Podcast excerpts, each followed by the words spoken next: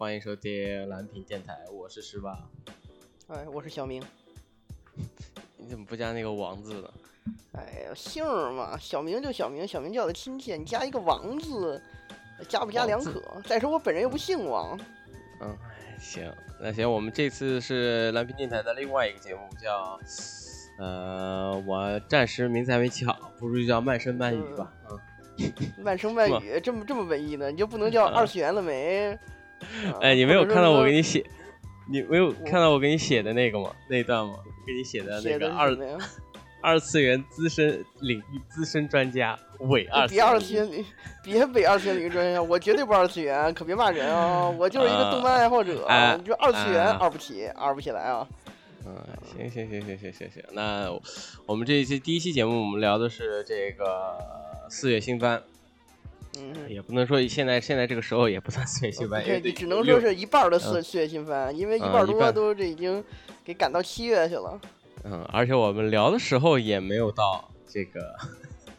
已经六月了，就是四月就不算，哎，在我们这儿算应该不算新番了。十月迟到的四月新番和延期到七月的那些曾经的四月新番，嗯，都可以回顾回顾啊。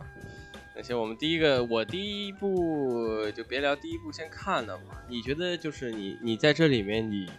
你一直想看到结尾的，有没有这个新番里？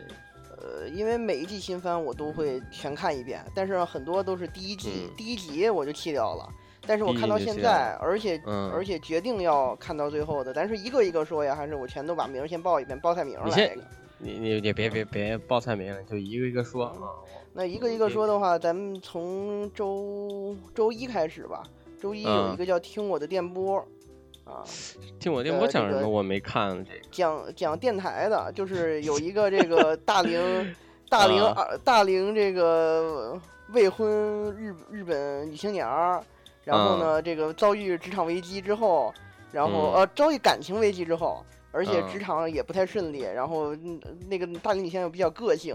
然后就在在这个像日本人一样，在在那个伊加开亚里面就随便找了一个大叔开始抱怨，结果那个大叔是这个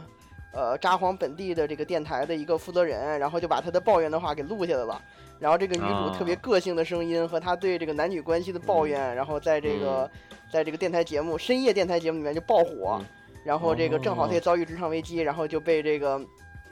这个负责人拉到这个录这种这个怎么说呢？梅切克家的这个深夜深夜电台，然后各种搞怪的节目，对。但是呢，他这个因为是一个是一个这个呃电台小白嘛，所以他在这个主持这个电台节目的时候，就会遭遇各种这个喜剧，像是一个这个比较有意思的这个喜剧类的这个动画节目吧。嗯，这个这个有什么吸引你的点呢？就是你看，就是搞纯纯是属于那种轻喜剧的类类的那种。番还是说，还是说你喜欢这种养成类的？比较，它比较轻喜剧，但是呢，它不是那种职场成功，讲一个女生女性如何在职场奋斗那种，它就是单纯的就是这个女主其实一直在受挫。然后她在这个录电台的过程中，她看现在已经出到我看到第九集了，基本上女主也没有说特别成功，她就是引起了一定的话题性。然后她在这个职场和这个人生当中迷茫的时候，开始这个在他从事原来的事业呢，还是进入这个电台行业当中纠结。然后在他这个兼职录电台过程中，遭遇了一些比较无厘头的这种。闹剧一样的故事，啊，就属于生活轻松轻松生活番那种对，轻松生活番那种。但是他比较有意思点是什么呢？因为我本身是吧，这个各已已经录了好几个电台了，我对这种事儿就比较有兴趣。而且录电台的时候，我其实特别喜欢听那种就是傻屌的，就是什么都敢说，然后特别无厘头，就各种大各种脏字儿，各种自己的下三路，什么都敢说那种。然后这个电台呢，它就是那种比较胡搞乱搞的。他混一点成名对成名作就是他在这个酒桌上边这个各种抱怨前男友，然后甚至还带一点地域歧视，啊，然后但是这不是一开场，一开场是女主的一场这个电台 free talk，她自己她坐在坐在这个演播室里边，但是她用声音自己模拟了一场她在一边和这种野熊搏斗，一边这个广播的一个特别搞笑的这种场景。他们作画的时候就是这个分镜，就是他在他在一边。一边戴着耳机疯狂的这种讲话，一边在和熊在那儿这战斗的一种过程。但是呢，突然画面一切切换到他其实安静的坐在演播室里边，就给人一种很吸引吸引人的点。哦，就是有种反差萌呗？你的意思是？对，但是实实话实说，这个这个作画其实都比比这个人设比较偏成人一点，并不是那种特别萌的这种小姑娘或者小萝莉。就是有点有点有点青年番的那种感觉。对，难能可贵，还有青年番这种这种我没有看啊。这这是在哪个平台播出的？就是没有没有 A 站 B，这个 A 站 B 站都没有吗？啊，这个 B 站有，B 站有是吗？哦，对，我没看，因为我看这个，我估计我以为是那种就是什么摩托少女啊，或者是那种啊，反正就是挺一，我看起来我画，我觉得画风挺一般，我就没有没有继续关注啊。原来这么有意思。然后呢？然后你还有什么？然后周一只剩下这个，只只有这个继续在继续追到现在。然后周二呢，有一个拖延到七月的，现在已经更了三集的，叫这个《放学后海地日记》。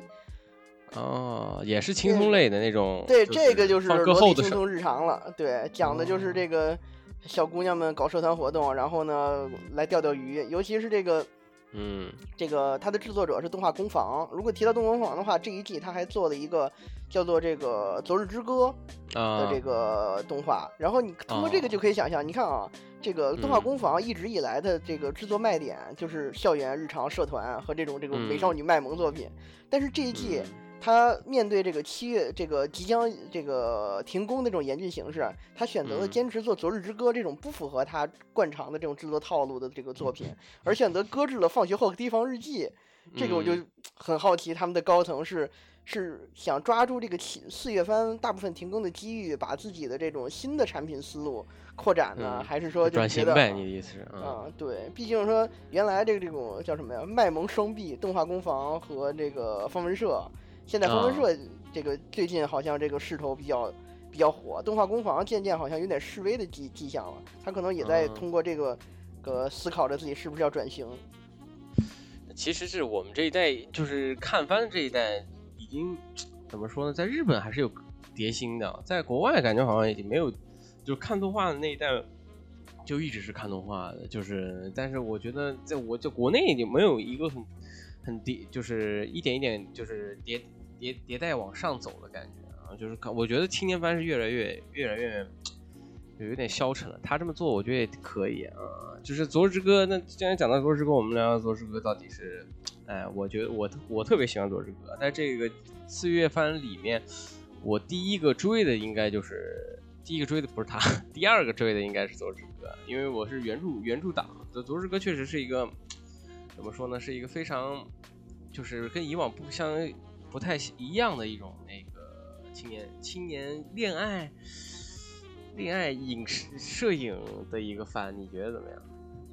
呃，《昨日之歌》是这个周日的，然后这个我也是打算追到最后，因为它营造出来这种青年男女之间恋爱恋爱关系和这种情愫吧，让我觉得有一种这种耳目一新的感觉。它不是那种就是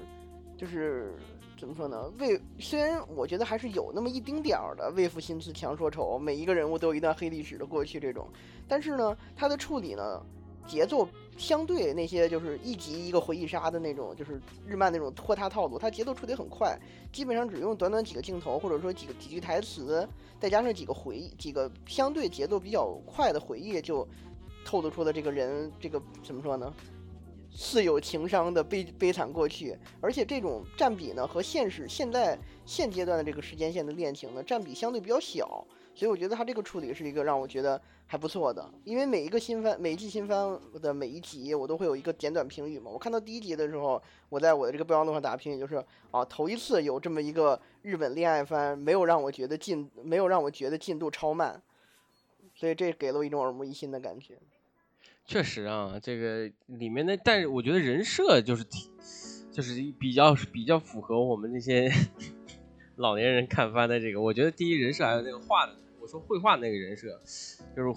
觉我觉得是非常讨喜的。第二个就是怎么说，他有点反套路吧，他没有那么那么，虽然第九第九集还是第七集出现过一个。有点有点高中前女友，嗯，高中前女友这个就跑后宫像的一个感觉，但是就是后来又收住了，确实是一个非常难能可贵吧，真的是。然后加上它里面的一些要素，在在那个平常的新番里面就已经很少看到了，就是大学生活很少，就是说现在在在出现有大学生活的这个这个这个这个新新番了，一般都是高中生活，要不然就是异世界，就是说他在里面有大学毕业，对于打工啊，对于这个就职啊，有一些。南咪啊，就是有这种烦恼的。番，我觉得现在已经非常非常少，就是又又计时的这样的一个一个内容，加上它里面的感情，我觉得是在现实生活中会出现的，会给给别人带来一种，就是有会能带带入带入，就是我们这些观观看者的一些情绪在里面，我觉得特别是这个特点特别好，不像就是就是就是另另另另一种类型的，像阿妹啊他们那种，嗯。我觉得就是那种不会出现在生活中，反正那种是一个妄想。这个现实剧会让我觉得代入感更强一点。嗯，对你刚才说到了他的这个人设嘛，我就想提，你说的是作画人设，我就想到他的这个人物设定，每个人物设定都是和我们的生活都是。都是相对没有没有那么贴标签化的。我们生活中没有一个人会给他贴上一个标签，这个人就是五口，这个人就是傲娇，这个人就是就是就是怎么样的一个一个标签带上。而这个《左之歌》里面的人物，每一个人他似乎都是多面的，都是多元的，而不是就是啊，我是一个什么样的标签，我就是一个这个应付某一某一个这个 OK 某一项的这种宅男观众而特地设定的标签化人物。我觉得这也是难能可贵的一点。对这个，这个就狂吹有点有点也不太合适，但是其实里面也有一点诟病的事情。对，而且你 你就说他这个第七集的这个套路化吧，我就想到了这个怎么说呢？那个带乌鸦乌鸦少女和和这个高中老师一起去男主家的时候，看到了这个高中时代的女友推门，那一个瞬间，我当时瞬间我就我就出戏了，我就当时我就。当着这个，我室友还在旁边，我就对着屏幕就吐槽说：“这怎么突然就变得这么恶俗套路了？”啊，那那个场景确实让我觉得瞬间变俗。但是呢，相对而言，我看到这个场景的时候，我内心的这种宅男之魂反而蠢蠢欲动，是我看这个动画以来这个情绪、情绪、情绪这个波形上升的最高的一个点。就那一瞬间，我就觉得自己又烂俗，但是还挺吃这一套的。哎，就是真香物语呗，你这个意思呗？对，就是真香呗。但确实是啊，我一般一般，如果就是说按这个正常套路啊，这三个人应该是对立面的，就是我与你就是是互不相关，我追我的，我追我的男主，然后。你你你追你的前男友这种感觉，应该是我纯对立的。但是他到这里面变成一个三三个人竟然都可以，就是到最后最后到快结束的时候，不是那个女主还还是到了他们家里面去跟他吃，就是跟那个前女友还一起就是聊了嘛。但我觉得这个非常不现实啊。一般如果真正的就是说还能聊，根本不会聊，一般都是见面就尴尬，要么就动刀。对。对，还能静静静静下心来听说你啊啊！其实我跟他什么都没有，但是你看我们现在恶俗剧里面怎么可能什么都没有呢？而且你还是个青年人，嗯，而且我还有一点，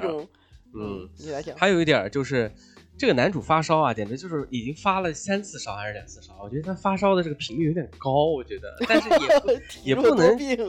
呃，就是太太这个就我一开始我觉得啊，就是可能。作者他不会有那个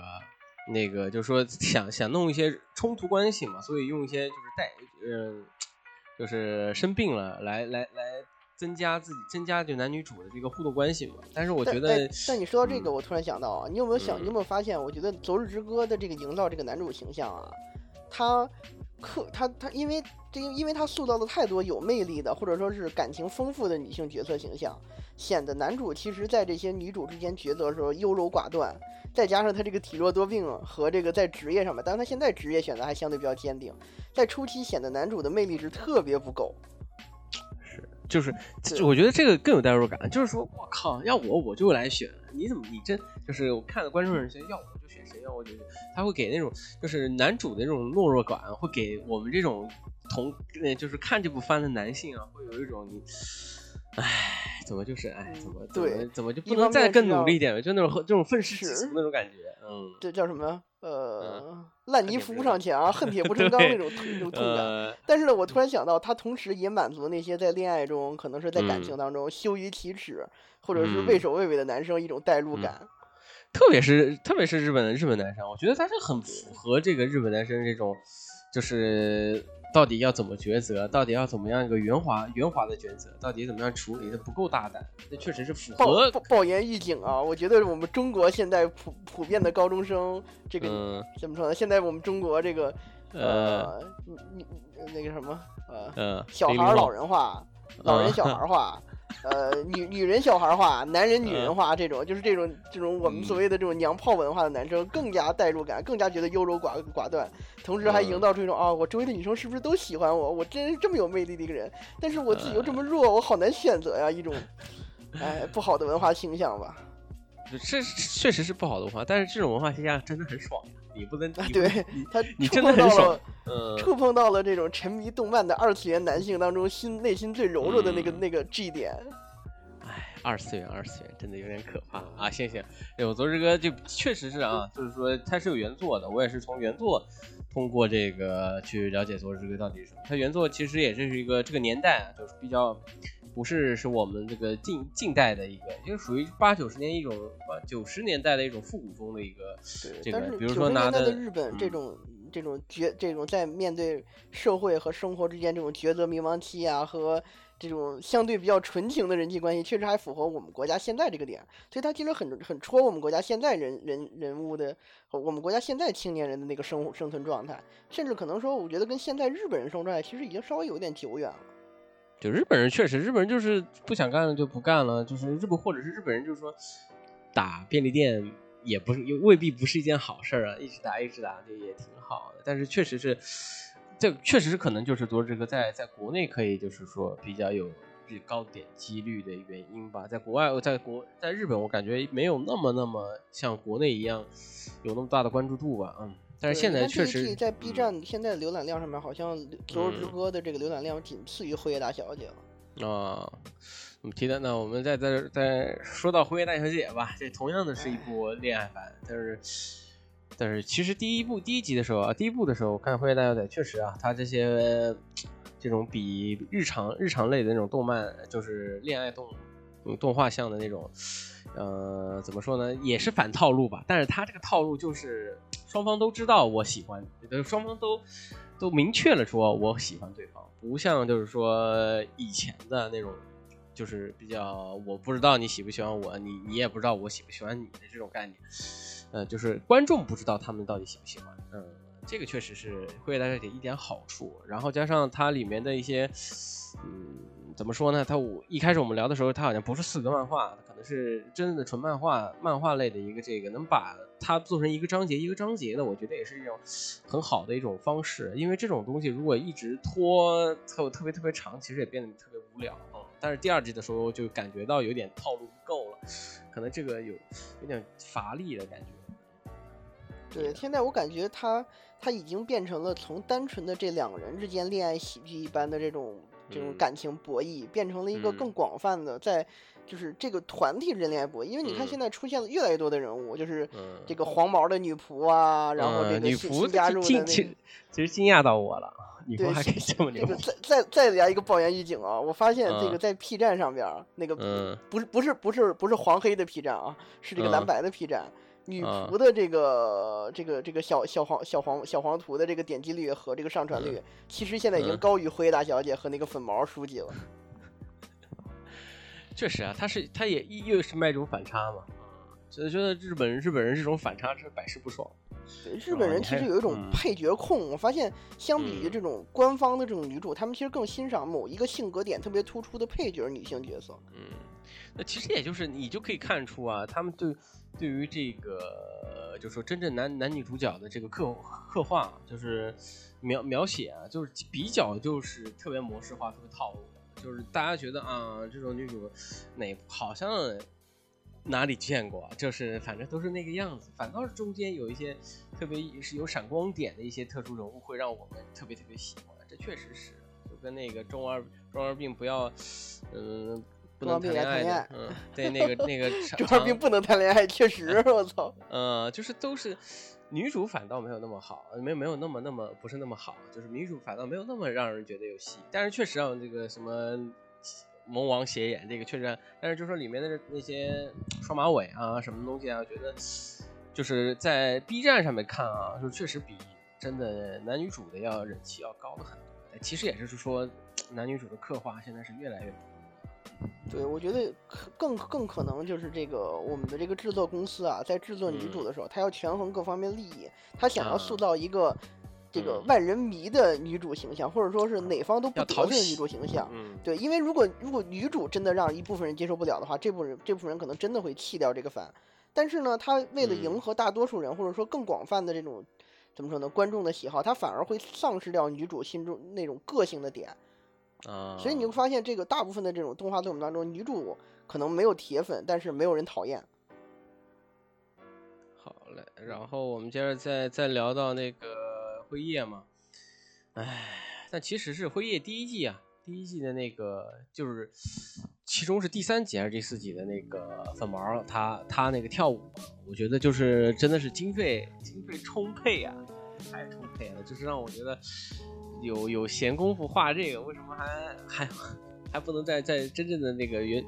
原原时间里面再再做什么？确实啊，但是黄毛有一种黄毛其实是在这个既定空间里面就打破这个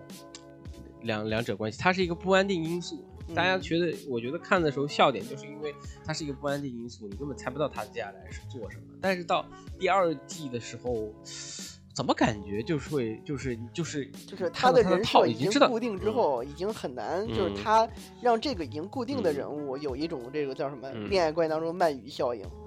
就是一就是就是一一个池里边总会加入新的鳗鱼，然后这个鳗鱼游动起来了，所以他你你就发现现在就像是葫芦娃救爷一样，一旦男女关系陷入停滞之后，他就会引入一个新的人物，男主的妹妹也好。女主的仆人也好，还有最近出现的风纪委员也好，再加上前段时间的那个那个那个戴耳机小宅男也好，全部都是为了让这个男女主关系更进一步而加入这种功能性角色。但是这种功能性像咱们说的似的，又又会引起新一轮的观众喜好程度，B 站又会又会屠榜。嗯，这也算是一种业界套路了。但是其实就是越加越多，我觉得这种恋爱番啊，是我觉得做一个季番差不多了。我觉得。太长反倒是会拖沓到，到最后大家对这二两者的关系就没有没有什么兴趣了，因为恋爱番我觉得是一个挺挺消耗大家感情的一个东西。对，就是说，而且你想到恋爱就是一步一步一步一步上垒嘛，啊，但又恶臭了。但是我觉得，就是你上到硬垒的程度，你你让他们关系更近一点，你就会必须再往上推一层程度。你到现在而已，男主就是拉拉手，拉完一次手让大家惊呼一次啊，终于拉手。那再下一次拉手可能就没那么让人兴奋了。那你你说现在，但是你又为了维持这种男女主这种博弈，你又必须让他们尽量拖长他们的恋爱战线。那你越拖长，兴奋点又越用越少。那你怎么样让观众更更加信信这种深入这段感情的？那。你越拖，反而会让观众的这种性性质越来越大。确实，哎，真的这个就是我我对《灰夜大小姐》可能最高潮的一点就是他们去看烟花的那场，再往后看，其实对他们俩的感情线已经没有什么兴奋点了。没办法，哎，这个确实是这个是一个普遍恋爱恋爱向的这个动画里面都会出现的一个，就是其实是恋爱的 恋爱中的难题。哎我们两个也没有什么恋，又不是恋爱高手，也不能给给大给这个作者支招。但是对，咱们就说题外话，我在恋爱当中，我一直是维持着一个怎么说呢，最低水平的支出，就是不给他营造更高的惊喜，因为你有了更高的惊喜之后，他肯定会要更高的惊喜，那。身体就垮了呀，疲了，嗯，疲乏了。对方觉得二百块钱的礼物一开始觉得不错，现在二百块钱的礼物要变成一个日常项的东西。对，我天，哎，那其实也是挺好，但是这个不是就作为作为这个动画，就或者作为这个我们大家消费的东西啊，估估计看着没有意思啊。嗯，比如说日常生活给大家支一招啊，别别平时老给女朋友送什么特别贵的。或者是特别牛逼，不光是送礼物，也也别也别用用这个什么，你得收着点力。那你这女朋友不会听吗？呃，暂时别让他知道吧。你知道我另一个电台，就是 自从被我女朋友知道之后，我就基本上已经不敢不敢胡说乱说了。哎呦，行了，哎，那行，那还讲到这，我们又讲到，就是说我们 讲两类的恋爱方了。其实这一期还有一个恋爱番，就是大老师，我的。青春，我的青春恋爱物语果然有问题。这个啊，这个是一集没放就拖到了七月。其实也挺好的，因为如果真的是作画太崩的话，其实是真正的影响整个一一一部片的质量啊。就对不好听你发现没有？就对，就是嗯青春大老师啊其实爆火是第二嗯季，因为第二季他换了制作公司之后，大老师瞬间从这种嗯就是死鱼眼、面目狰狞的这种傻逼屌丝，变成了一个就是就是嗯高高就是帅帅气的，但就是有点不合群儿的这种就冰果男主形象。嗯，这季嗯。其实其实确确实啊，这个我其实我其实我觉得挺很多很相似，就是之前那个什么路人女主，还有樱花庄这些也都是。你你觉得《天然物语》就对于对于你而言，就是有什么特别让你吸引？这是除了你这是你的童年，还有这是你的中二时代的哎以外，这个他真正吸引嗯我的一点，其实，呃，咱必须得说啊，他当年吸引我的点，确确确实就是那种就是，就就是人际关系当中的中二孤僻感。就是你知道，当一个孤僻的高中男生已经脱离了初中中二的那种，就是幻想一个异世界，想象自己是个骑士，然后守护公主的那种羞耻中二感之后，他进入一种人际关系的封闭感，就是你会自己就是在在在封闭在自己关系，然后看着那些就是可能是班级中班级中的这种这个小团体，或者说看着看着那些这个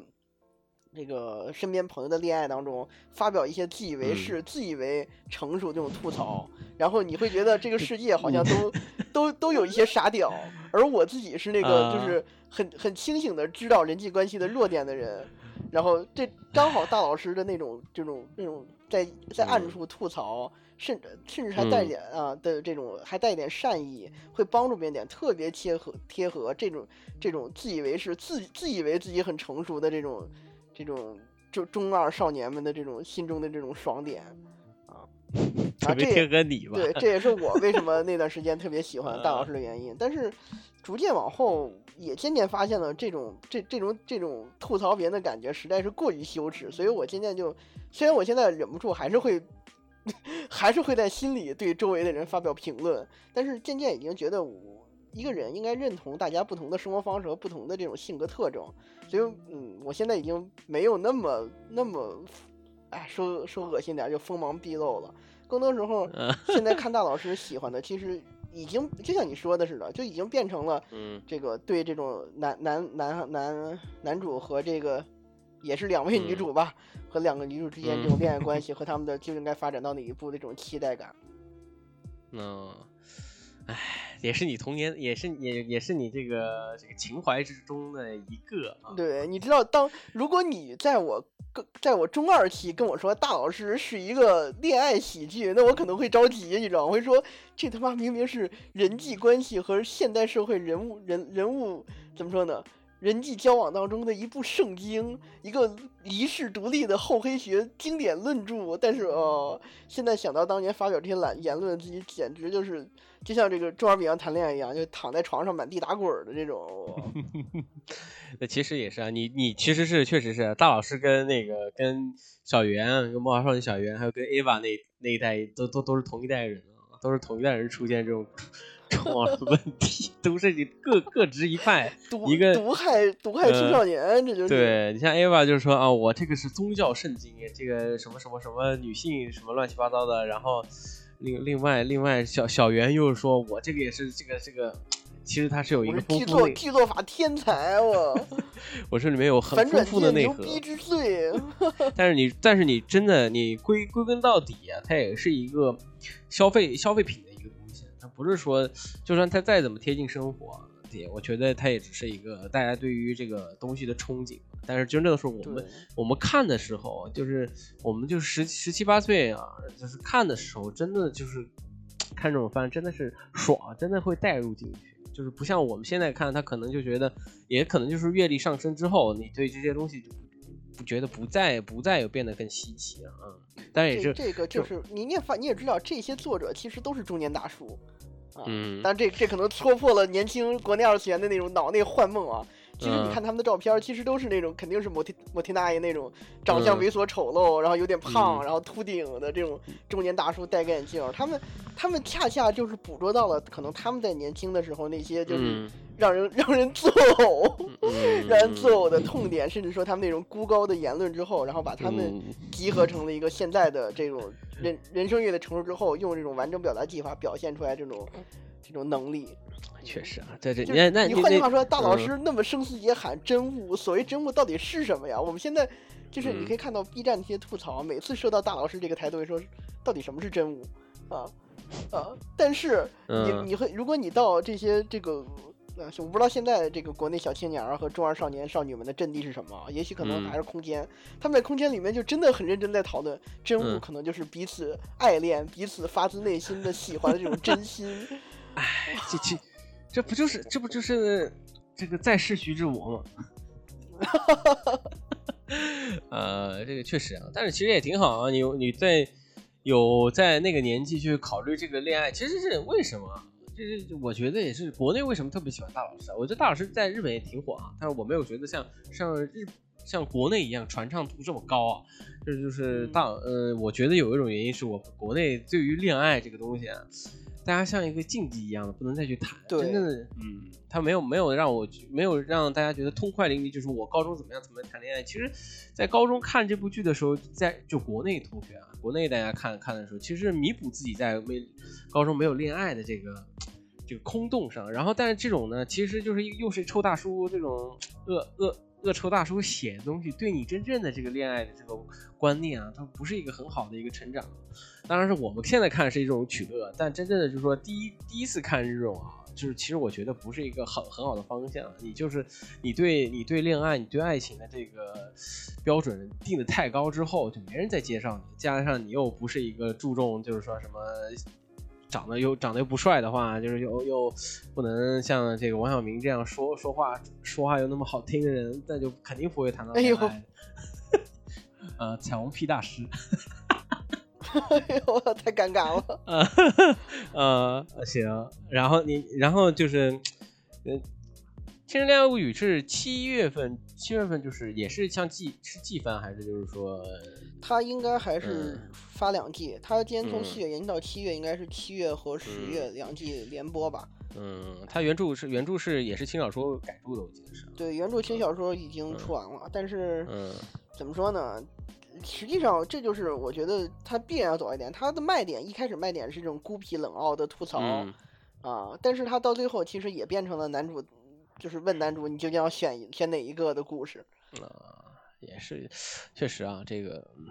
就是也是讲到这个，就大家到最后啊，你永远不会，就是真正的恋爱神剧永远不会超过这在校校园，对不对？也爱就 就是什么，就以身相，就是生死相许这种东西，真的是你真的是，要不然就是白色相簿嘛。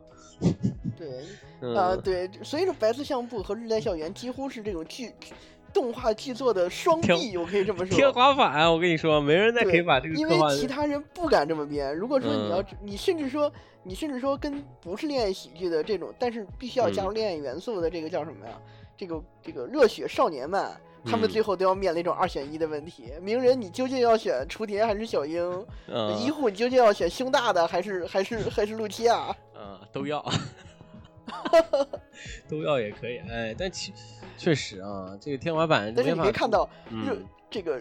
叫什么呀？热热热血少年漫的这种怎么说？直男毒瘤依然存在。你有没有发现他们俩最后都选的胸大的？而这些这个偏宅向的这种恋爱喜剧，他们似乎选的还都是平一点的。就看大老师他最后选的就就不是团子，选的是是血奶啊，就是平啊。汝不平，何以平天下？哎，但真哎，这个确实，这个没办法啊。但这真正你要生活中让你选的话啊，我可能，哎，这个不可能带入进去，不可能有两个在高。这种成年男性肯定都会选胸大的吧？干嘛？好生养啊！哎呀，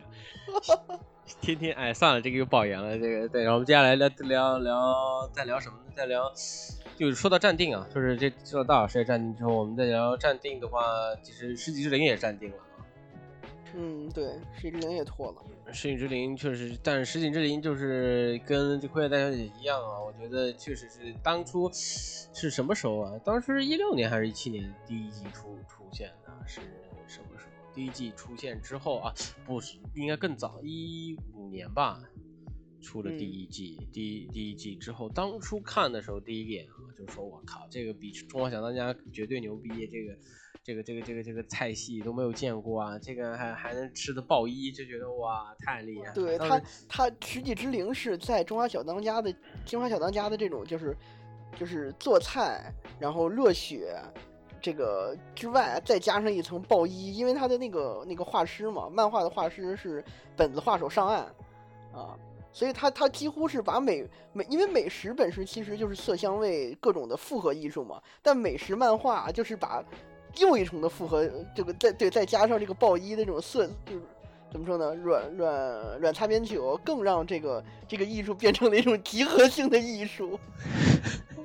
但是确实啊，确确实是你这么说啊，但是确实你去看啊。就是惊讶到，觉得吃这个这个这个这个春药怎么可以这么这么牛逼啊？然后，但是其实你它的短板还是可以看得出来的，就是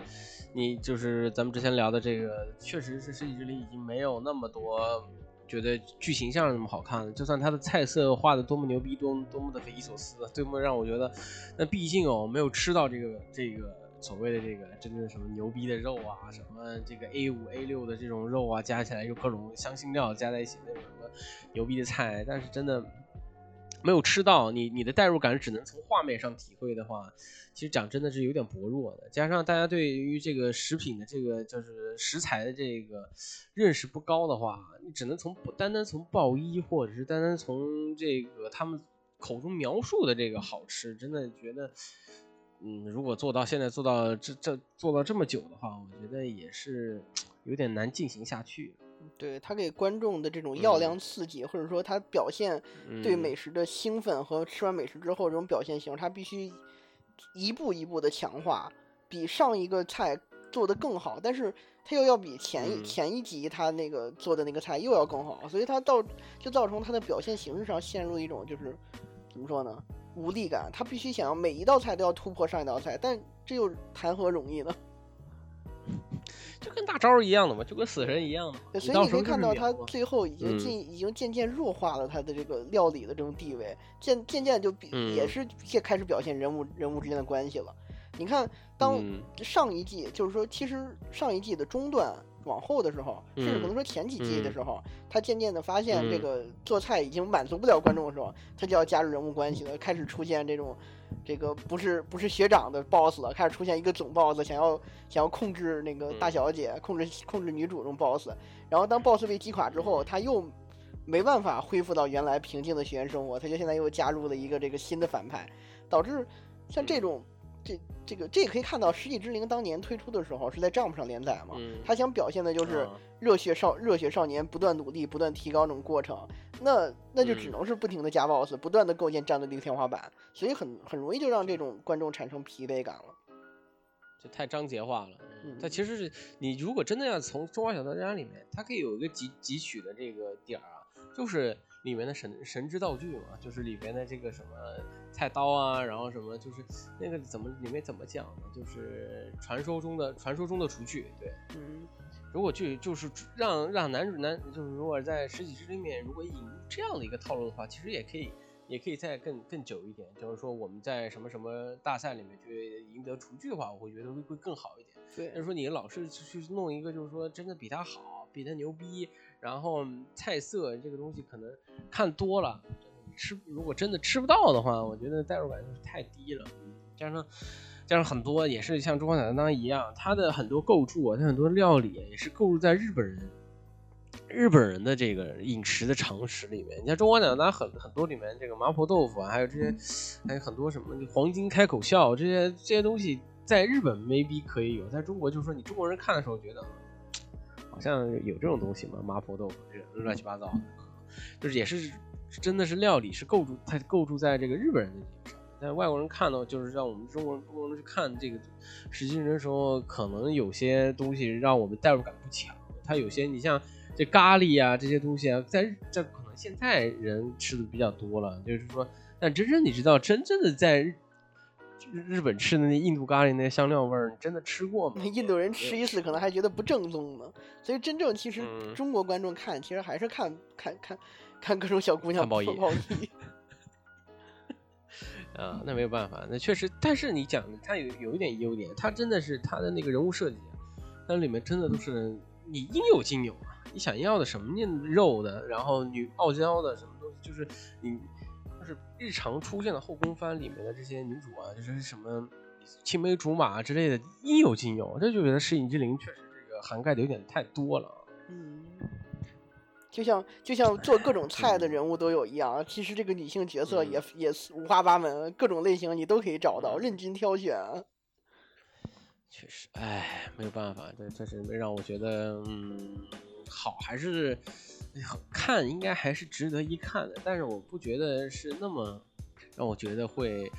会有印象，会留下很深刻的，像第一季一样留下特别特别深刻的一些东西。因为它现在已经不是一个属于一个，它第一季还是有一些科普的，它的番外也也告诉我们怎么样去经营餐厅，经营什么乱七八糟的东西嘛。对，然后。然后还有对于那个肉肉肉类嘛，我特别特别特别记忆犹新的就是那个对于肉类的标榜，什么 A 五、A 六啊、A 七 M 还是什么 A 三 A 三的什么和牛啊这种肉质的这些对于科普，但其实真正的现在已经不是一走一个科普向的一个节目，就是以走一个关人物关系。但是真正的说，世纪智能作者并不能很很好的处理，就是说像别人的像就昨日之歌那种处理好这么庞杂的一个人物关系啊，就是因为他出的太多了。你没如果可以的话，我觉得再弄一个分班考试，把人物再更精简一点的话，可能会更好一点。对，甚至我都觉得，如果说真的，因为上一季其实这个漫画已经是，我觉得原来作者构想的漫画已经结局了，现在就是人生狗尾续貂，新加了一段新的这种冒险。但是我反而觉得，如果说真的制作公司忍不住想继续圈钱的话，他不如去把那个四宫小次郎，就是他的这个男主的这个做法餐的师傅。的这个番外篇进行一一部动画化更好，因为他做的他这个世界观是已经固定的，就是讲这个这个从这个学院毕业当中的毕业的这个法餐厨师怎样在法国营构建一家这个料理店，然后怎样招揽自己的这个手下，怎样一步一步扩展自己餐厅。我觉得这个反而是一部很好的这种奋斗类的作品，也满足了这种 jump 的这种这种宗旨。只不过啊，是吧？男主在这个动画原作中的起步实在是太过于这个操蛋，太像反派了啊。没有办法，哎，这其实如果就是说真的按，就是他确实，他为什么这样呢？就是我的我的理解啊，他可能确实就是漫画漫画出来的，他不能像不能像那个魔法禁书目录一样，他会有一些补补就补充类的一个东西，就或者直接把这两个人单独挑出来就是画。如果就是一一般也有这样的情况，他真的很少。如果是已经真的想就是说更延续的更强的话，我觉得这是一个必不可少的。因为你不能，你的人物个性就是已经特别特别书签标标签式的一个一一个人物了。如果再再不丰富刻画的话，我觉得单纯的只是把食物画的更好吃，我觉得可能吸引不到这个这个这个观众的。而且他的真的对立对立面他也不酷啊。你像那个《中华小当》里面什么黑暗料理界，这种多酷多酷啊！这个，然后加上它里面的很。多的想法，就是因为它的菜系太杂乱了。就是说，如果真的像《中华小当家》在国内在日本不是那么火，但是在国内在中国特别火的原因，就是它的菜系的分分支分支点啊，然后对于这种调料用用的东西啊，都是大家日常生活中可以见到的。哦，大概我们知道这是什么味道，像我刚才说的那个，我们大概知道是什么味道啊。原来用鲶鱼做的面，哦，鲶鱼面炸，我就觉得这种东西很有代入感，就是你知道。还是就是说的这样，日常生活中你可以见到的东西，你代入感更强。就反倒它里面就真的能爆一吗？这个呃，当然当然也有一部分就是看看你刚才说的特别对，我就觉得一个一个就是聚焦于现实生活中衍生出来的一个世界观作品啊，你一定要有根植于这个世界观的文化。中华小当家在中国爆火原因就因为他做的是中餐啊，或者说是日式中餐，至少大家知道这个大概是什么样的啊。就就像就像我之前看抖音，很多很多做法餐或者说做我，因为我超喜欢土耳其菜嘛，做土耳其菜的那些那些那些厨师，其实，在抖音其实有点水土不服，很多时候就会被观众说说你这个东西啊，你这个三成三成熟的肉都冒血了，一滋滋脸，我是吃不惯啊，就这种那是肌红蛋白，嗯，它不符合这种文化形象，确实很难让人产生共鸣。说到这个，我就想到像这个呃。日本人在这一季新番当中做的这个《天晴烂天晴烂漫》和《飞翔人生》，一个美式公路片儿，一个赛博朋克，我觉得这两个日本人做的就似乎就有点水土不服的感觉了。相当水土不服啊！这个可能特别《天晴烂漫》啊，《飞翔人生》我觉得它的原著确实就这就是《飞翔人生》的一开始啊，我看的时候还是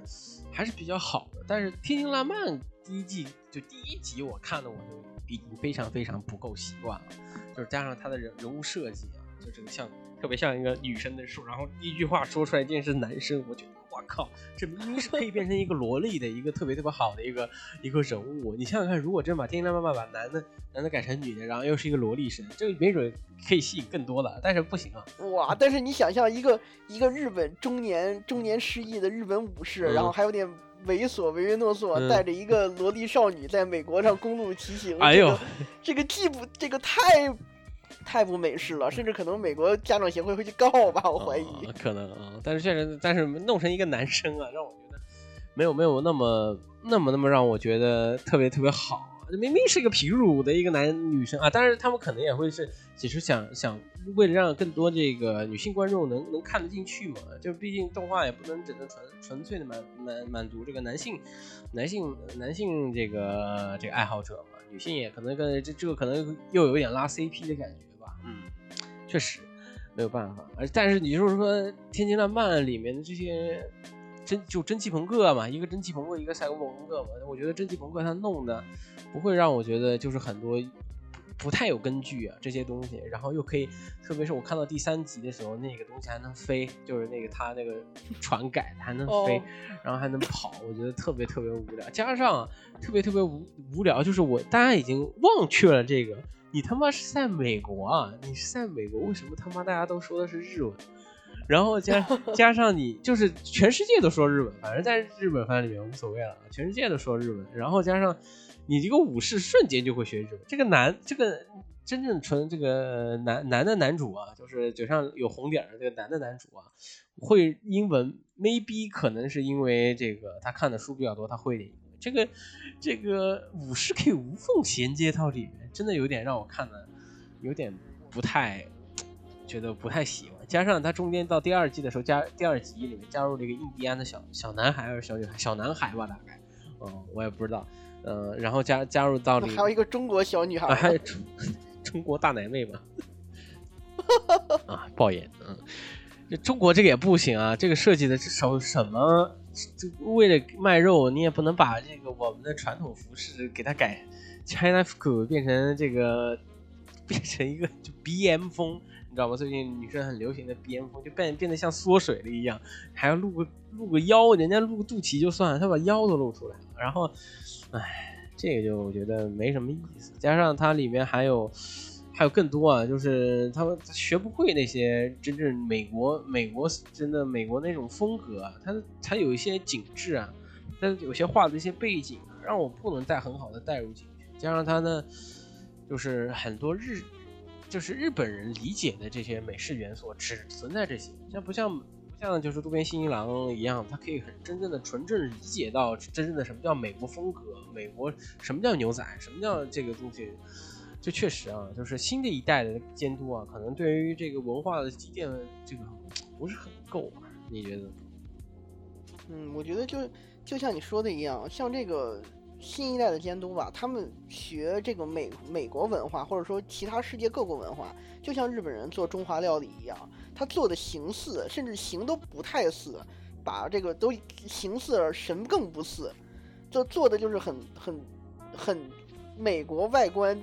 日式内核，啊，就像这个谁，就像这个《天晴烂漫》的这个监监监督和脚本原案，他本来是做这个《蜡笔小新》的剧场版的，他做了《B 级美食大逃亡》和那个这个《搬家物语》搬家到墨西哥的，你就可以看到他其实还还很喜欢美国的这种这种异域文化，但是他做出的异域文化讲的依然是一个日式内日式故事的精神内核，像蜡笔小新那种家庭和这个这个这个天晴烂漫里边的这种日式的这种冒险，他没有抓住美国公路片儿和他的这个蒸汽蒸汽朋克的那种就是浪漫感，他做的其实还是一个日式的故事，枪头就更明显了。赛博朋克的精神内核，我觉得这个基本上业界已经公认了，高科技低生活。他做的，但是这个 Madhouse 他做的作品更多的是像是以前作品都是那个 Over，对对，Madhouse 作品以前都是像这个 Overlord 呀、这个暗物语啊这样的轻小说改编的这种小世界观故事。他突然接这个枪头这种大世界观背景下的这种赛博朋克故事，他塑造其实还是人物之间这种小纠葛和小漫冒险。然后你进一步又说到了对这个新牛仔之类的这种东西，我就想到你可能在日本这样一个这种集约化的这种影视或者说是动画这种工工业模式里边，可能未成名的或者说是。不是特别受信任这种小监督，他可能会受制于各方面影响，他会担心市场会不会给他有利的反馈，观众会不会买账，所以他必须还要面对日本观众做一些妥协，甚至说他可能自己都不不觉着妥协，他自己就就先一步想把它日日本化了，做成了这种怎么说呢？我们看到可以说不伦不类的作品，但是可能真正的巨匠和大师，他可以抛开这种桎梏，自己自由自在做自己喜欢的东西，所以就会有一种不一样的感觉吧。唉。但其实有这两者都给我一个更很好的参考，真的就是说，如果就是从枪头来讲的话，像怎么说呢？像机动警察，或者是攻和攻和机动队，或者是苹果核日记，就是如果天天烂漫的话，从真气朋克里面角度讲的话，有更好的带有克洋的那个真气男孩，在美国在在法国也受受蓝带受勋的这个，都是有很好的参考的。真的，也就是说，真的是小小小的。他因为我觉得是受众向的问题，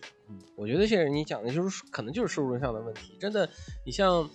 像亚金手或者是大有克洋，他们都是属于在国外比较出名的，就国外特别特别有名。他们能就是他们的受受众像就是像对于全世界，它不像就是说《英雄浪漫》或者是《飞翔人生》，可能就是在国就是在日本本国国土被播放，它可能要第一个，它就是。有一点想往轻优化的上面走，就菜波枪头这个东西，其实我觉得 maybe 啊，如果它真的火啊，它的手办肯定卖的是最火的。然后天星乱漫，我觉得也是，就是说可能是往车啊这些东西，可能就往低幼方向里面走，会会给这部作品有更大的延续吧啊，可能这个是我觉得。第二个就是说，真正的就是说，其实你再去想，就是说飞翔人生或者是天星乱漫，你把它再讲的深刻一点。往往这这种就大家就不愿意去看了，就是说你太刻，你刻画的太嗯太难，或者赛博朋克你讲的这些所谓的记忆啊，或者像珍珍珍稀朋克那种所谓的。法式浪漫或者是美国浪漫的那种东西啊，就是可能就是说青少年不愿意去接受，因为往往这种特别深刻的东西，它属于一个小众，它不，或者是它属于一个青年向。但是青年向这种东西，对，甚至如果说你在制作当中为了为了迎合观众做了一些怎么说呢，人文精神或者说是悲天悯人的这种这种这种感，这种文艺感做的太强了，甚至就有点像宫崎骏做的那种了。你像宫崎骏也做过蒸汽朋克，但是实际上真正的真正的这种就是。就是宅人们看到宫崎作品的时候，总有一种怎么说呢，相去甚远的疏离感，就觉得这个东西太庙堂之高了，太曲高和寡了。但是确实国外大家都看嘛，它其实属于受，它受众价还是很高的嘛。这宫崎骏我们可以单独再可以拉拉拉一期，可以拉起聊一聊宫崎骏和新海诚怎么样的对比啊。虽然我觉得那能比吗？这个？但其实我一开始我认为啊，就就我题外话，我不觉得新海诚可以是。日本日本动漫精神的延续啊，但是我觉得一开始我认为是细田守可以很好的把这个延续下来，但是，唉，细田守太格局太低了，但是新新海诚格局更低。对他他格局低，但是他至少还有一丝丝的人文人文关怀，他还能做一种做一点和宫崎骏似乎传承下来的那种，就是怎么说呢？我我我把它称之为文艺感。但是新海诚，我觉得他更像是日本宅人的那种思想，他还是小世界观故事，甚至说可能是恋爱中那种。我觉得我会嗅到一丝酸臭味，甚至是，但是我也真香了。我嗅到酸臭味，我看了之后还有点爽。但是他确实没有没有就是，他是一个很好的商业作品。宫老爷子那种经历了社会变革和这种时代变迁，甚至可能经历过战争之后，人内心深处那种怎么说呢？高瞻远瞩的东西。就是就是格局变低了嘛，我觉得就是格局变，它它刻画变越来越越来越小家子气，就真的可能需要一个大大格局去描写的东西。就是你说往往星际牛仔那边走啊，星际牛仔其实他的作画也不是特别特别好，但是为什么他这么牛逼？他用了剑阳子，虽然我不知道他念的是不是对的，他借用的剑阳子的。那个音乐，然后用渡边信一郎他塑塑造的这个世界观，其实也他的故事也是一个很，也是一个就是一集一画，像宇宙丹迪一样的一个一个一集一画的一个概念，但是他就能很好的把这个故事啊，就是在很多非重要镜头里面啊，去去把这个景做的特别特别大，就是特别特别广。然后让让让大家能能更好的去侵入这个世界，但是像《天津烂漫》的时候，我在我在里面看啊，它的这个中景啊，就是说两人对话那种景啊，就特别特别特别特别多。然后我并不想这种动画里面啊，然后就是说更多的啊是第一，我从第一集到第三集啊，它更多的是把这个人物说明清楚，然后他更他根本不懒得去理会啊，怎么样把这个世界说得清楚。真的就真的，如果把这个世界说的很好的话，人物浸入其中之后，其实这个人物再再怎么样单薄，再怎么样就是就是太标签化之后，但是你的世界观立起来之后啊，你再怎么样塑造，真的是一件很非常容易的事情。哎，特别枪头啊，枪头我就也也就不说了，真的就可能这个塑造简直是太太太弱了。天津烂漫就更小家子气，太天津烂漫就更像天津烂漫，我觉得。如果他真的要走那个走，我一开始以为他是像假铁神一样的那种，靠打斗牛逼，然后或者什么赛车什么的。这但是其实我觉得赛车它里面做的那种竞速类竞速感，然后他跟我一开始特别有一个，他几乎没有竞速感。我我甚至觉得天晴烂漫的竞速感还没有那个叫什么富豪刑警第一第一第一集那个追车戏做的强。操，那也没有办法，那真的是没有办法，因为我觉得《天天津浪漫》，因为你想想看，第二集的时候，它里面说这个这个车有二百匹二百匹马力，我说二百匹马力才多快？你搞得跟我我靠，牛逼！对，我是我是在想，反正你也是一个横跨美国的这种这种这个长久的旅行，你没必要强调竞速感，你干脆就做一个公路片。啊，他们这些人，这些人往前行的最大障碍不是他们每个人的速度，而是他们在旅行当中穿过荒漠，穿到各和各种人群之间的争斗。你做成公路片都比做成蒸汽朋克竞速片要好。哎，真的，玩的好的，真的你不不得不服，你就是不得不服渡边信啊，因为你想想看，混沌武士走的那么那么好，就是不管是像道子道子与哈那个哈金叫是不是道子与哈？是这么念的吧？就是也是一部是说纯走欧美向的一个这个，这确实不会让我觉得就就是往往啊这种就是属于往喜欢往欧美向的一些走的都不是太成功。就近年来啊，不管是就是渡边新一郎也好啊，渡边阳确实有一些很成功，但渡边新郎现在就越来越也不愿意去刻画那么大的一个东西，因为这个东西太太耗精力，太耗时间了。哎，行了，这个我们可以不，这个也可以单独再聊，拉出来聊一些远古番。对你甚至说到说嗯朝这个欧美方向走，你可以想这个网飞和日本合拍的那个 B N B B N A，就是类《疯狂动物城》的那个那个片。等我已经把我的把槽点都说完了，就是他想要模拟出《疯狂动物城》那种阶级对立和这个食草动物和食肉动物之间。哦，对。这那个疯狂动物虫食草动物和食肉动物之间，然后 B N A 是人类和这个人形和这个兽人生物之间这种对立感，但你做的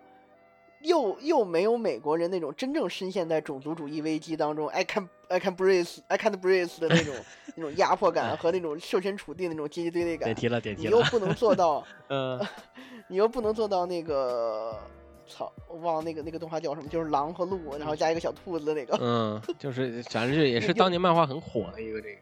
对，又又没有那个那那个那个的那种，就是用用动物来做。年轻人现在不爱看了这种，就是嗯，特别特别复杂的这个漫画了。大家愿意更愿意更愿意的，可能就是。看一些像想看看打斗和感情，打斗和感情确实也就是亘古不变的。我觉得从从这个动动画出出现之后啊，就是大家对于这个感情漫漫画异世界，特别是异世界已经出，已经是一个啊，异世界也可以单独拉一起聊。异世界单这个再聊太广，就是大家更愿意像那个什么格格莱格莱姆恩尔，就那个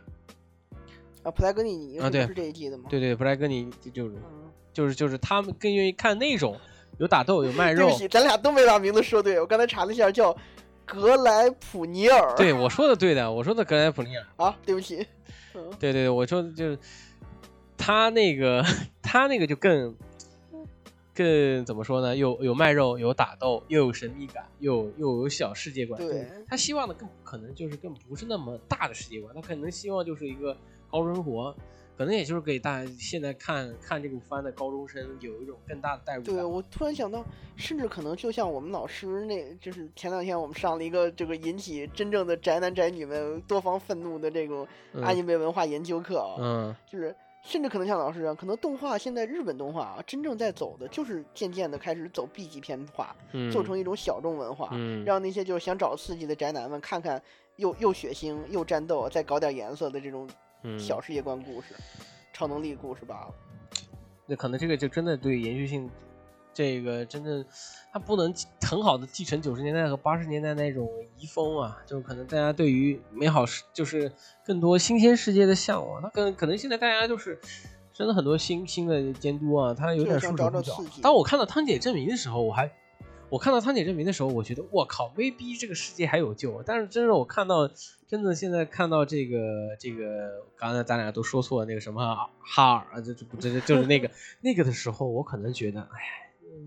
有可能就真的是那拉也拉不起来啊。真的，大家对这种东西，可能像汤姐证明的那种乒乓啊，或者是次元半大神这样的这样的题材出现，大家可能觉得耳目一新，可能但是次次元半大神和乒乓也是只是小众的，也没有那么那么那么火。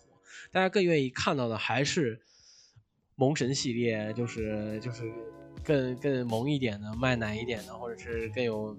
就是对立对立点更明确一点。就是之前看那个不不急不普不笑的那个，到后面其实也越来越，本来一开始前三集到呃第一集到第六集的时候，他们里面讲的那个故事都特别特别好有意思。然后这他对于故事的拼凑啊，他他是三集连在一起才看得懂这个故事的发生到底是怎么发生的。但是其实到到现在，大家不愿意动脑子，不愿意去更更多的去揣摩人物的性格，大家都喜只是希望你要不然喜欢我，要不然我把你干掉，或者是你要不然要不然是我后宫这样的就拖一个，嗯啥拖一个啊，要不然就拖一一个拖一个漏一个，要不然就是暴衣。嗯，我觉得跟这个不太好啊，这个就是说真的是要以后的延续啊，真的就是我我认识的很多就是原画师啊，他们一开始第一第一第一步就是画画汝窑，画臀窑，就是只有这个，这臀窑画的好，你才能接着画脸。我认识的原画师啊，大家都说你你别说什么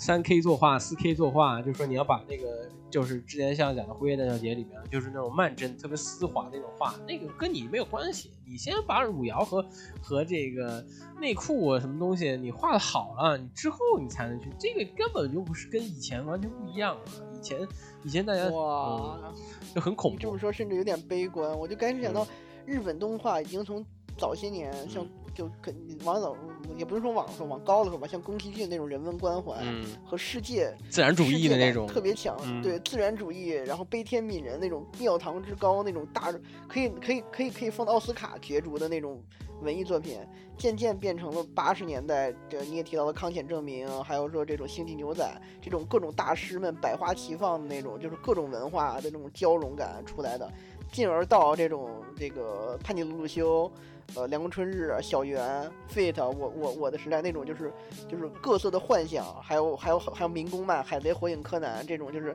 少年不停的追求，现在渐渐已经变成了每一季新番固定套路的，对，卖萌就是卖萌，嗯这这个搞事儿就是搞事儿，搞颜色就是搞颜色，你这就是我当年刚看动画的时候，我嗯觉得动画是一个类型化的市场，可能嗯卖萌是卖萌，然后文化是文化，各种东西类型百花齐放，嗯，但是它类型进一步细化之后，已经变成了。就就是针对你的这个这个这个这个这个这一点，我嗯就是我就是攻你攻你攻你头，我要么就是喊你屌，啊，那这恶臭了，这个就是嗯我已经变成了专攻性特别强。我我我看到的不是一个就是欲盖还休的美女，甚至你你再举例子，就是早些年我们想到四寸镜头是静香在洗澡，嗯，最多是露一个屁股，嗯，再然后你想你或者你想到是公这个幽呃那个幽灵公主里面，嗯。男主看到这个女主从湖里面出来，可能是裸体，我看我变成了就是我看的不一样，我看的是那个《龙珠》里面布马被悟空把裤子嗯，那个 那个对我呃这个这个确实有点太恶臭了。就现在你已经变成了就是普莱呃那个普普普莱呃格格莱普里尼尔，嗯反正就是已经变成了一个少女脱光衣服进入男主的身体，这种这种赤裸到已经让你就是感到了一种不适，甚至有一些想笑的一种 这种这种专攻细化，真的让嗯人觉得其实还是挺有一点有有那么些许悲哀的。就太投其所好了。大家如果真的是一开始啊，就是说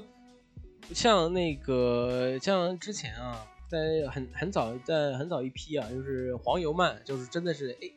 就是那种像鬼父那种，那个刚刚出在那种特别黄色的黄，就直接纯纯卖黄色的黄色动画那个那个那个那个阶段啊，就是也会也会出现很多特别特别好的，比如黄就是有一个监督是有黄色三部曲，什么什么星星什么之类的，他们他们连 A 漫啊，就是又不是 A 漫，就是这种就是纯纯带颜色的这种剧啊，它都能把一个剧情构筑的很好，但是现在反倒是真的是你卖的简直就是。就是就跟你说，这个是我我要脱衣服了，你要赶紧看哦，这个是你们要看的东西啊。他从他从我给你谈谈心，然后嗯坐在床上，然后嗯然后问问你最近过得好不好，嗯，渐渐变成了就是上来直接拥抱你，然后然后说我们来一发吧。第一集我都看变成了就是，我第一集为什么我现在已经变成了嗯直接跪下来给你口了，就是 哇，就是坐上来自己动，这已经嗯彻底的失去了那种欲拒还迎和就是怎么说呢，不够我还能跟你聊聊那嗯种感。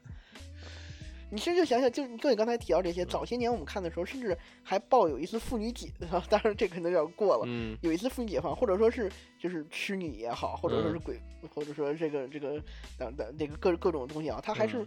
蕴含在是哪怕黑暗圣经都是它蕴含一种文化，甚至还带一点教育意义。嗯，但是你看最近几季，每一季的那个车番都是，像这个呃，你就说上一季吧，那个异种的风俗娘已经变成了就是。嗯就是就平时大家在群里边，在这种幻想幻想世界观群里面讨论，就是精灵和人类还有矮人这几种女性嗯应该怎么玩儿，就变成了这种就是赤裸裸的，就是戳观众 G 点的那种作品。虽然我看的还是很开心嗯啊，甚至现在在在 KTV 嗯 KTV 这个风俗娘的这个 OP 和 ED 已经成为必唱曲目了都。但是确实，嗯如果如果抛弃了自己本身这些就是嗯肉欲和自己内心深处欲望来谈，你嗯看到这些动画现在走向这个点的时候，你真的很还是很怀念当年刚看动画的时候那种，嗯我面对的是一个崭新世界的期待感和这种。我想要探究这个世界的空间。你现在看的话，一言以蔽之，你就会很明确的知道这个东西可能我就是图一乐。嗯，太套路了嘛，真的就很多都是已经成了一个工厂，一个成了一个模式化的一个东西。这个确实没有办法，这个这个别再拓开聊，这个也可以再也再可以再再拉来聊。三十年河东，三十年河西，哎，就然后我们再再再聊一个什么呢？聊那个富豪刑警吧，就刚才提到富豪刑警，我们就直接聊聊富豪刑警。富豪刑警其实也，富豪刑警也是挺好的，超能力我确实确实没见过这么大傻逼的一个大傻 大就大傻逼嘛，傻逼，就是大傻逼嘛，对不对？嗯大大大傻逼的一个一个一个一个剧啊，但是真的，哎在走 CP，确实就我觉得一开始我以为是像那种什么文豪文豪炼金术师那样的一个女性向的一个一个一个剧啊，但是其实我觉得男生看了也也还行，但是我觉得他可能里面这些破案啊这些推理的东西可能不够不够不够严谨嘛。真的就是说，可能出现一个瓶颈之后，男主就会以超能力、以大傻逼这个这个能力来来解决这个问题。可能在推理性的东西，它就不不够特特别有意思了。可能我觉得 maybe 还是走 CP 向吧，你觉得？嗯，我看《富豪刑警》的时候啊，我第一眼我就觉得它是一个怎么说呢，C 搞 CP 的女性向作品，因为我一直觉得女性向作品有两种，一种是这种刀剑乱舞，啊，还有这个《昂桑 Blue Stars》，还有这个文文豪炼金术士、文豪嗯野犬这种，嗯，就是有很多有魅力男性角色，有一个女主，或者说甚至没有女主，嗯。就是让这些这些各各色各异的这种魅力的帅哥男性角色拉郎配，然后让观众们自己让女性观众们自己选择自己支持的 CP 和这种。呃，宝石商人理查的迷鉴定和富豪刑警这种，就是男主有一个固定 CP，然后两个人要么是一起鉴定宝石，开展一段这个深夜食堂般的人生教化教育故事，或者像富豪刑警一样，两个人一起探一个 这没什么悬疑、悬疑和侦探特色的这种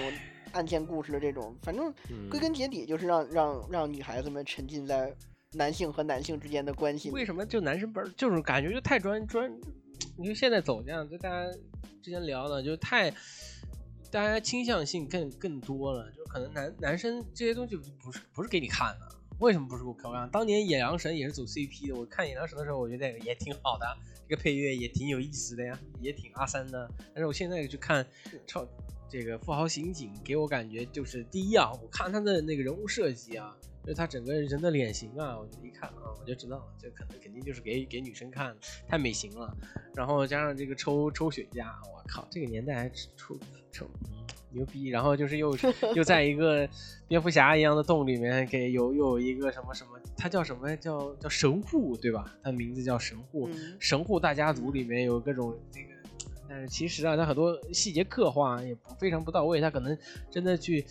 去只是在第一集、第二集里面，只是做了一个冲突，让让让这个男女主，就是不是男女主，也可以就说男女主，就是呃，就是这两个 CP 有更多的一个就是说以正义以正义来解决事情，一个是以钱来解决事情。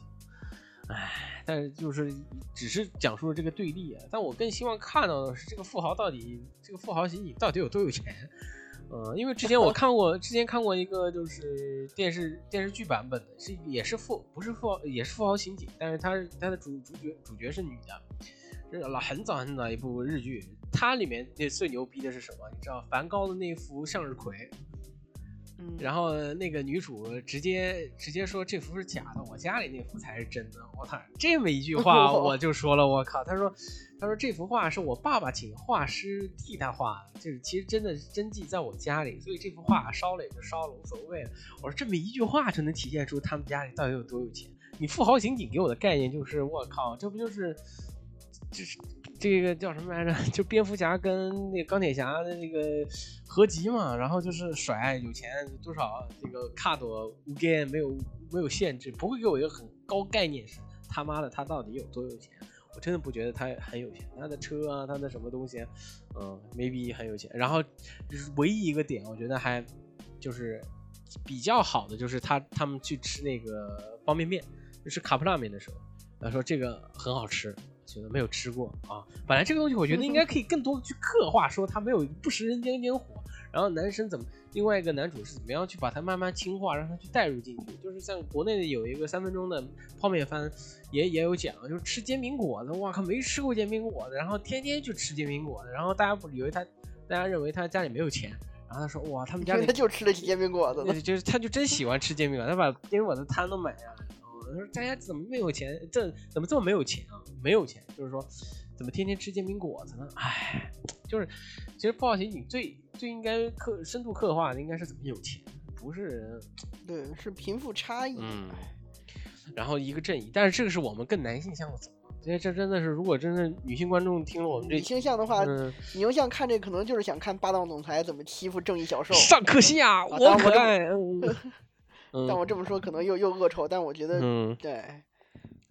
这就是女性向作品吧。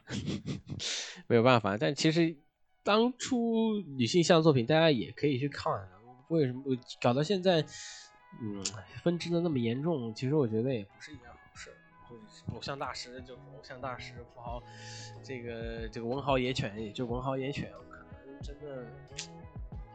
不太好吧，就是说，但但是是如果有分分类的话，大家不会去骂，就是说，可能一部剧里面有那么多，又有男的又有女的，你想做的特别特别好，可能没也不是一件特别特别好的事情。哎，还有还有什么我们没有聊？呃，还有我继续决定要追到最后的，还有一个就是带娃番了，《四星期四的隐瞒之事》。啊，这个是久米田康治的这个原作漫画，画风类似这个《再见绝望先生》啊，讲的是一个带娃番啊，但是这个带娃番嘛。呃，基本上就是轻松温馨的这种单亲家庭怎么带孩子，嗯，然后面对的各种这个生活中的喜剧，甚至因为菊木田康治和这种再见绝望先生这种继承感，嗯，隐瞒之事的这个单亲父亲，甚至还收获了众多的后宫，啊，哦，就不是白兔糖那种感觉。对，但是呢，我就发现，你这个故事其实是因为他在 O P 和 E D 的这个前后都会加一段这个已经上高中的这个这个在动画正正片当中还在上上小学，然后已经升到高中的这个女孩子回忆她父亲的一段这个回忆杀，或者说是这个她在高中的时候的一一段故事，在这段故事当中就能蕴含就能看到这个隐瞒之事，因为它就叫隐瞒之事嘛，能够看到这个父亲不仅隐瞒了这个自己的这个。自己是一个黄色漫画家的这种身份，还隐藏了一些其他秘密，然后露就那个风格基本就和正片完全不一样，就变成了一个很悲剧的、有点忧伤的这种基调啊，就让我想到，其实所有的这种这种带娃番，都其实有一个就相对悲悲悲惨的这个，要么是暗线，要么是内核。比如说像我当年特别喜欢的一个这个带娃番，叫这个这个《天真与闪电》。就是就是讲一个单亲单亲家庭的父亲怎样又又忙工作又又就带孩子，啊，然后像这个还有那个上一季那个就是就是森啊守护守护者与这个嗯森林之神与索玛利啊讲的就是这个这个是即将是生命只剩下短短一年的这个森林之神怎样带领已经灭绝的。人类的一个遗失的小孩找寻这个已经失去的人类族族群的故事，它都蕴含着一个很悲剧的内核。但是呢，他又为了消弭这个内核，或者说让让观众又心疼又不至于想到这个，又会把这个他们带的孩子弄得特别天真可爱又懂事儿啊，就觉得这也变成了日漫的可能会成为日漫的一个新的套路了。就给宅男看怎么带娃。父系系列，嗯，这个确实特别有，就是不搞女儿的鬼父。哇天，这个爆言太多了，但是没有办法，这个确实啊，这个就是大家对，其实啊，这个也是一种满足幼女心象的一个一个一个一个节目，也也是你这个更呃，这个就我觉得就是满足幼女心象嘛，就是这个我不觉得有意思，可能确实是有意思啊，就是。但真正的，我觉得带带娃可能大家愿意看的，就是我不知道带娃能给给给你带来什么样的代入感就是看的时候是也是属于一种另类养成吗？我其实啊，我更喜欢看带娃番背后透露出来那种就是苦情苦情一点，嗯。这个你看上上一季其实有两个带娃番，一个是这个这个这个为了女儿我连魔王都能打败，嗯，还有一个就是魔王带带带一个人类人类少女的。但是魔王的魔王快死了呀！我喜欢索马里，我喜欢索马里森林之神，因为他有一个后启示录的风格，人类已经灭绝了，嗯，但是仅存的一个人类小孩要被一个要被一个森林之神带着，在一个以人类为始的世界里面生存。我喜欢这种。这我一开始这个我世界观故事，这我一开始也看的漫画，但是到后。哎呀，就不给你剧透了，到后面也是挺苦情的，嗯，就是其实还有隐瞒之事这种，嗯，他他流露出了很多漫画中的细节，讲怎么画漫画，讲漫画怎么制作，然后甚然后再加上这个这个赛眼杰绝望先生一般那种画风和开后宫，然后就特别有意思。其实我真正在乎，其实还真不是说这个父亲怎么带女儿，嗯，不是养成类的。我是我，如果我我特别喜欢的是这个，其实是父亲，就是我特别就是森林之神那那一部。其实我一开始特别的是，我特别喜欢看那部漫画的原因啊，就是因为他是怎么样让这个小女孩也是天真烂漫嘛，就是呃慢慢慢慢的去软化一个像木头一样的一个人，然后慢慢慢慢的去保护他，然后产生对他的羁绊，然后他们俩之间的有更多的情感联系。这个可能是我这个番就是说。愿意去看这种所谓这个伪鬼父类的这个这个节目，节这这个这这种这种番剧里面的主要吧。但真的就是说，如果就是说你能把它，它也可能它也做的不会是很久的那种番，可能也就是一两季就能结束的这种。我不觉得它能更好的就是说阐释阐释这个父女之间的两个感情。我觉得天花板也就是白兔糖到到到顶。就在你们把这个，这个两两者是生活之间的关，生活中之间的苦痛啊，生活中之间的哎呦，你要说到白兔糖，这可就这可就就白兔糖的结局可真是我。啊，就就就就久了嘛，哎，这确实这这其实那觉得这部番也是可以给大家推荐的对我，我其实还很推荐这部番，这部嗯。番是我已经我我也决定肯定要追到最后，因为嗯。作为一个动漫爱好者嘛，你看一个就是漫画家的生活，嗯甚至还带一点喜剧色漫画家生活，其实总是很有意思。啊，确实，哎，行吧，那我们这一期差不多就到这儿了吧，也该该聊的应该聊完了吧，嗯，差不多了，差不多至至少说把我这已经决定追到最后的、和嗯这个拖到七月的都已经说了，当然嗯好多我气了的番 都可以聊聊我为什么弃了他们。呃，这个这个也可以再聊，这个可以细聊。如果就是有人愿意听的话，我们接下来嗯下那就是纯爆言节目了。嗯，下一期我们也是纯爆言节目，就是我们来聊聊就是一个新海诚，嗯，啊，行不行？你敢聊吗？行，都行。嗯，都行，哎呀，没事儿，这你这不是电台起步吗？嗯电台起步就就都敢说我当，嗯，呃，没事，嗯，行，就这样吧，嗯，好，大家拜拜。好，拜拜，拜拜。哎，行。